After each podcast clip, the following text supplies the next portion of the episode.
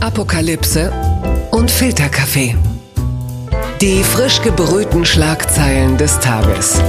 Mit Mickey Beisenherz. Einen wunderschönen Freitagmorgen und herzlich willkommen zu Apokalypse und Filterkaffee, das News Omelette. Auch heute habe ich für Sie mich schon sehr, sehr früh bei einer Tasse Kaffee durch die Schlagzeilen des Tages gewühlt, durch die Zeitungen, um Sie ein bisschen über das zu informieren, was heute von Gesprächswert ist. Und ich muss das glücklicherweise nicht alleine, denn heute teilt sie ihre klugen Gedanken mit mir. Sie ist Publizistin, sie ist Journalistin, sie ist Spiegelkolumnistin und Politikberaterin. Ich bin sehr happy, dass sie da ist. Herzlich willkommen, Samira El-Wazil. Hallo, guten Morgen. Guten Morgen. Kurzer, kurzer Stimmungsbericht. Wie sieht's in München gerade aus, im äh, kontakt- und ausgangsbeschränkten München? Ja, also äh, nach außen hin vermittelt München bzw. der Staat Bayern erfolgreich irgendwie super strenger Polizeistaat zu mhm. sein. Aber ich muss das Bild ein bisschen aufbrechen. Also die empirische Realität sieht ein bisschen anders aus. Dafür, dass wir gerade eine Kontaktsperre haben, ist wirklich erstaunlich viel los auf den Straßen und in den Parks. Okay, ich muss später mal den Bildbewegungsradar checken, was die melden. okay, und vorher äh, kommen wir direkt zur Die Schlagzeile des Tages. Die Süddeutsche schreibt, Russland verschiebt größte Militärparade seiner Geschichte. Zum 75. Jahrestag des Sieges der Sowjetunion über den Hitlerfaschismus hätte es eigentlich eine riesige Militärparade gegeben, aber aufgrund äh, des Coronavirus hat Putin das Ganze abgesagt und das fand ich bemerkenswert. Also wenn sogar Putin schon die Ego-Show ausfallen lässt, dann ist es ernst. Vielleicht ist Putin aber auch einfach sauer, wenn so ein Virus unkontrolliert Leute befällt, anstatt jetzt, wir mal, System Systemkritiker. Ne? Oder ich meine, wenn schon Virus, dann bitte auf Türklinken oder im Parfüm bei Oppositionellen. Aber das ist schon, schon eine harte Nummer, oder? Äh, ja, also vor allem das Eingeständnis eines solchen Despoten, plötzlich da äh, sich geschlagen geben zu müssen vor etwas, das unsichtbar ist. Es ist ein lupenreiter Demokrat. Ach ja, natürlich, Verzeihung, Verzeihung. Ähm, aber normalerweise dachte man ja am Anfang, seine Politik sei eher so, äh, warum können wir das Coronavirus nicht einfach erschießen oder so? Ja. Oder äh, einfach äh, verdrängen. Äh, und es ist interessant, dass jetzt auch vor der Realität eben so jemand, äh, vor einer unsichtbaren Realität, die sich ja für ihn nicht äh, greifbar macht, ja. dass er da sein äh, wie sagt man, sein Schwert niederlegen muss, ja. politisches. Äh, ich finde, das finde ich sehr gut. Ich finde es in diesem Falle finde ich es auch ganz gut, wenn man da gleich so die die äh, die ganz harten Bilder, das die Bazooka von äh, Olaf Scholz und das Schwert von Putin. Also es gibt ja jeder reagiert ja auch anders. Also Bolsonaro hat gerade Gesundheitsminister Mandetta äh, gefeuert, der ja seines Zeichens strikter Befürworter von Quarantäne äh, und Ausgangssperren war. Also das ist wieder eine ganz andere Art ähm, auf äh, diesen Virus zu reagieren. Und in Deutschland wiederum gibt es ja wieder einen ganz anderen Kurs. Ähm, da hat ja äh, Angela Merkel wieder einmal äh, sich äh, zu dem Thema, die hat ja, also ich glaube, jetzt mal ernsthaft, also in den letzten 15 Jahren ist die nicht so oft vor die Presse getreten wie in den letzten vier Wochen, oder? Ja, sie ist unglaublich präsent. Also es ist so, als würde sie den ständigen Vorwurf, dass sie bei den äh, wichtigen innerdeutschen Sachen nicht anwesend war, jetzt kompensatorisch widerlegen wollen.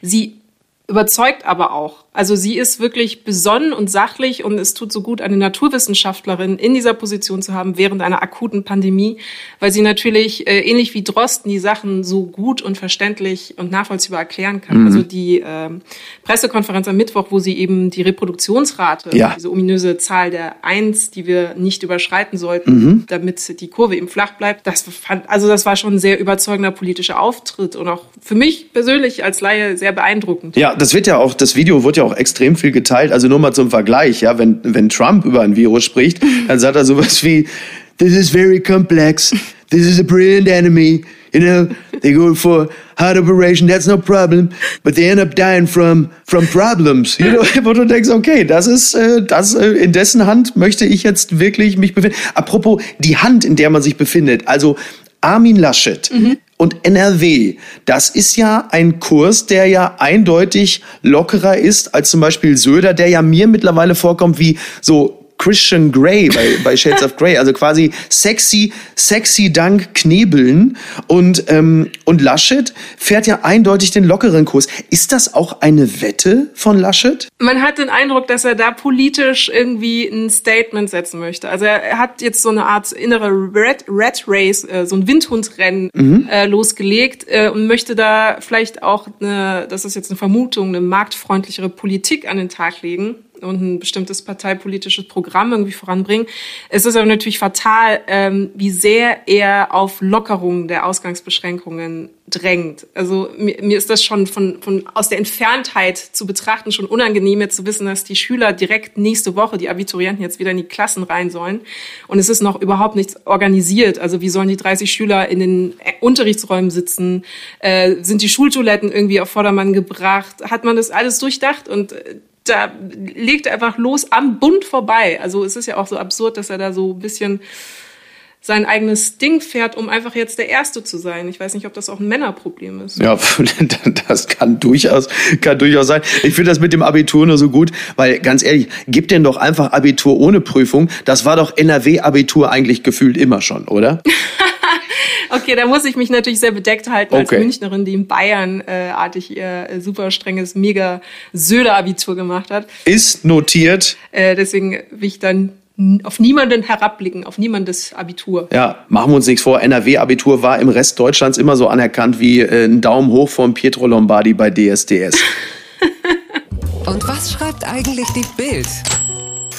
Tja, Samira, was sagt die Bild? Ja, die Bild, äh, die startet natürlich wieder einen einzigartigen Spin vor dem Herrn. Ähm, die titelte jetzt gestern Abend äh, Kirchen aus Sorge vor Ramadan-Chaos geschlossen. Oh ja. Und die Idee dahinter war, dass die Bild aus, äh, in, aus Hinterzimmerkreisen erfahren haben will, mhm. dass die christlichen Kirchen und die jüdischen Gemeinden nicht deshalb geschlossen seien, weil man politisch davon überzeugt sei, dass das eventuell ein Hort der Kontamination werden könnte, weil es vielleicht ein Problem ist, wenn da viele alte Menschen eng beieinander nebeneinander stehen und lauthals singen. Ja. Nein, nein, nein. Die Bild hat, will herausgefunden haben, dass man äh, sich darum sorgt, dass man Moscheen davon überzeugen könnte, die hygienisch Standards aufrechtzuerhalten, oh. weil es anders als jetzt zum Beispiel bei äh, Kirchen oder bei äh, Synagogen gibt es kein, keine zentrale äh, muslimische Person, mhm. die man jetzt irgendwie äh, zur Verantwortung ziehen kann und ihr sagen kann, bitte kümmere dich darum, dass alle Moscheen diese Regeln einhalten. Okay. Das heißt aber übersetzt gesagt, dass ähm,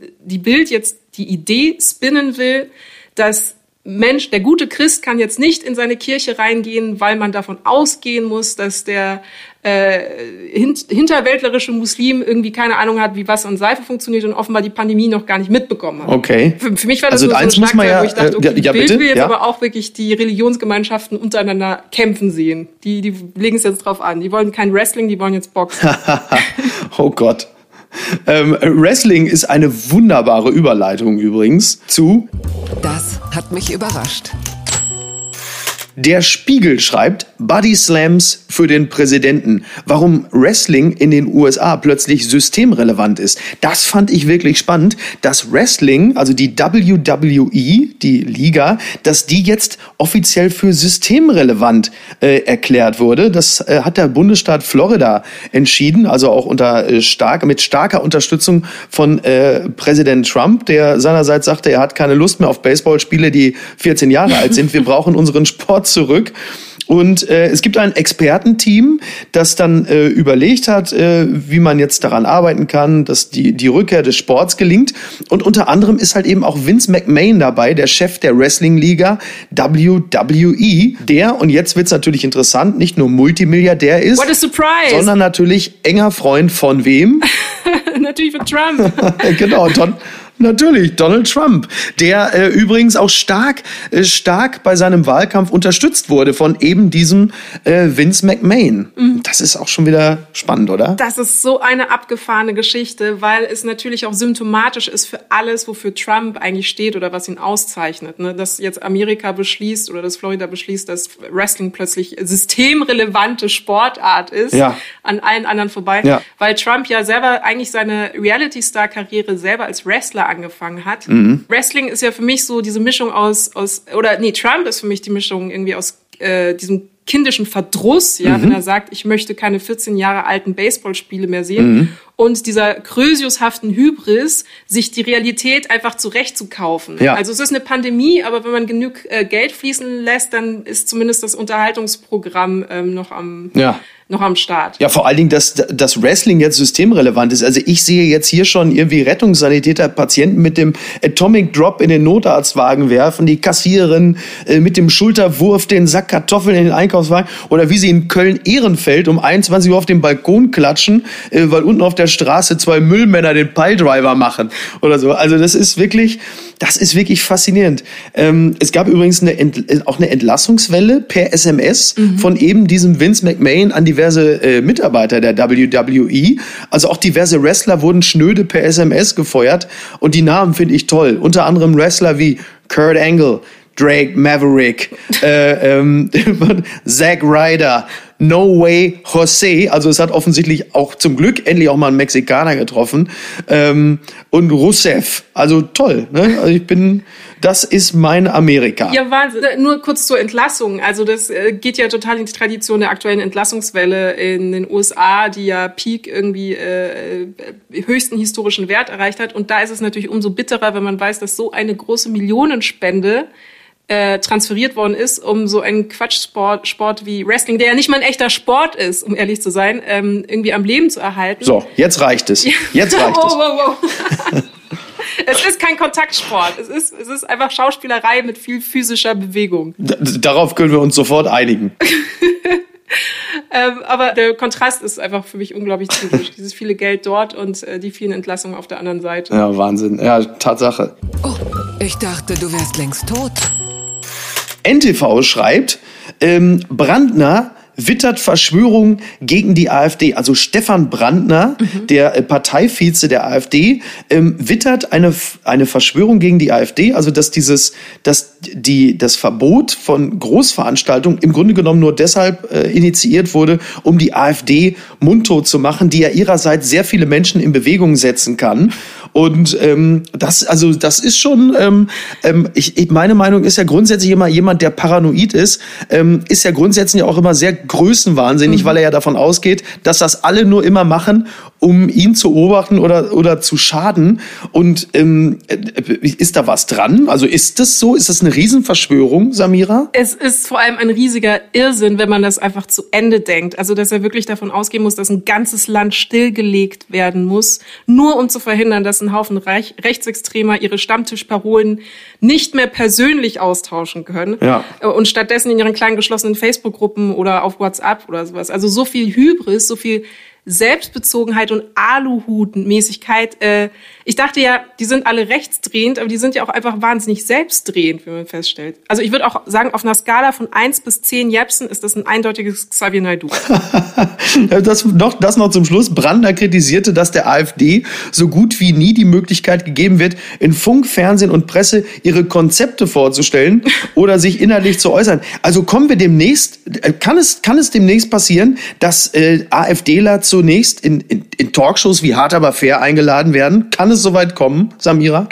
Nur um quasi den Vorwurf zu verhindern, dass man sie irgendwie systematisch äh, angeblich mundtot machen wollen würde. Ich hoffe, ich hoffe natürlich nicht. Also wenn es jemanden gibt, dessen Stimme ich auf gar keinen Fall jetzt hören möchte im Rahmen äh, der Krise, dann äh, natürlich die der AfD. Es ist ja auch interessant, äh, Söder hat sich ja ein bisschen verhalten in Bezug auf die, äh, das Stattfinden der Wiesen geäußert. Also er meinte äh, wahrscheinlich eher nicht, was ja auch Sinn macht. Mhm. Das würde ja auch bedeuten, dass Brandner davon ausgehen muss, dass äh, Söder freiwillig auf die Wiesen verzichtet, Ja. nur um der AfD ans Auszuwischen. Und da, das ist ja, davon ist ja fest auszugehen. Schade ums Oktoberfest, ne? Wobei, wenn ich Oktoberfest-Feeling haben kann, kann ich auch einfach in die Gartenhütte meines Bruders äh, gehen, scheiß Musik aufdrehen und ab 23 Uhr einfach irgendwo, irgendwo hinpinkeln. naja, egal. Twitter. 280 Zeichen Wahnsinn. Es gibt einen schönen Hashtag, der ist bei Twitter gerade ähm, in den Trending Topics und der heißt, was ich vermisse. Und das finde ich eigentlich ganz schön. Das können wir zum Schluss, können wir da mal kurz drüber sprechen. Ähm, Samira, was vermisst du? Also ganz arg vermisse ich Kino, ins Kino gehen. Ja. Das ist für mich äh, so eine ähm, spezielle Erfahrung, die man daheim ja schwer nachstellen oder schwer kompensieren kann. Also in diesen dunklen Raum zu gehen und dann diese riesige Leinwand zu haben und dort findet dann 120 Minuten immersive Realität einfach statt. Das ist ähm, sehr einzigartig an diesen Ort gebunden und natürlich einfach äh, alle Formen von Orgien. Ja, klar. ja, natürlich. Ähm, ja, äh, bei mir ist es wirklich ganz klassisch, äh, so klar, Verwandte. Mhm. Aber was mir echt fehlt, ist mit äh, Freunden verschwitzt, Freundinnen und Freundinnen verschwitzt von einer Wiese zu kommen, nachdem wir zwei Stunden Fußball gespielt haben. Gerade jetzt im April, das muss ich sagen, das fehlt mir echt. Und um ehrlich zu sein, mir fehlen sogar die Rentnerreisegruppen äh, mit Eiern und Frikadellen und Plastiksektflöten mhm. äh, im IC von äh, Köln nach Hamburg. Selbst die fehlen mir. Soweit ist es schon gekommen. Ja. Naja. Ja, ja, ja, stimmt. Zugfahren fehlt mir auch. Oder? Das ist echt absurd. Ja, Tatsache. Hätte man auch nicht gedacht, ne? Wobei die Bahn, das muss man vielleicht hinten raus sagen, äh, noch die gute Nachricht des Tages quasi. Ähm, sie haben viel weniger ähm, Probleme jetzt mit Verspätungen, haben sie stolz verkündet. Das heißt, es muss im Grunde genommen nur keiner Bahn fahren und schon kriegen sie auch die Verspätung in den Griff. Ist das nicht klasse? Das ist genial. Problem gelöst. Ab, ab sofort jetzt immer so. Einfach nicht mehr benutzen, dann gibt's keine Fehler. So, siehst du, und so versöhnlich können wir doch ins äh, Wochenende starten. Ich äh, möchte mich ganz herzlich bei dir bedanken, Samira. Hörer. Das war äh, super. Schön, dass du äh, uns äh, quasi ins Wochenende begleitet hast. Vielen lieben Dank, obwohl ich ja normalerweise nicht so gern so früh aufstehe, aber für dich, Miki, immer. Du bist ein guter Mensch. Vielen Dank. Ähm, äh, wir, wir, wir beide wünschen äh, euch und Ihnen, liebe Hörer, ein äh, schönes Wochenende. Und am Montag ist äh, hier wieder Niki Hassania am Platz. Ja Sehr gut. Gesetzt den Fall, äh, dass der Flieger aus Sao Paulo äh, wieder rausgeht und Bolsonaro noch nicht alles komplett in die Scheiße geritten hat. Wir drücken feste die Daumen und ähm, ein schönes Wochenende. Danke, Samira. Danke, Miki. Ciao. Tschüss. Apokalypse und Filtercafé ist eine Studio Bummens Produktion mit freundlicher Unterstützung der Florida Entertainment. Neue Episoden gibt es jede Woche montags, mittwochs und freitags. Überall, wo es Podcasts gibt. Die Studio Bummens Podcast-Empfehlung. Hallo, ich bin Jan Müller. Seit 2019 mache ich meinen Podcast Reflektor. Es geht um Musik und um die Geschichten hinter der Musik. Ich selbst spiele bei Tokotronic. Ich weiß, was es bedeutet, Musik zu machen, in einer Band zu spielen, Alben aufzunehmen und auf Tour zu sein. Ich kenne alle Facetten, die sich mit diesem Beruf verbinden. Drama und Euphorie, und genau darüber spreche ich mit meinen Gästen bei Reflektor. Was verbindet uns? Was unterscheidet uns?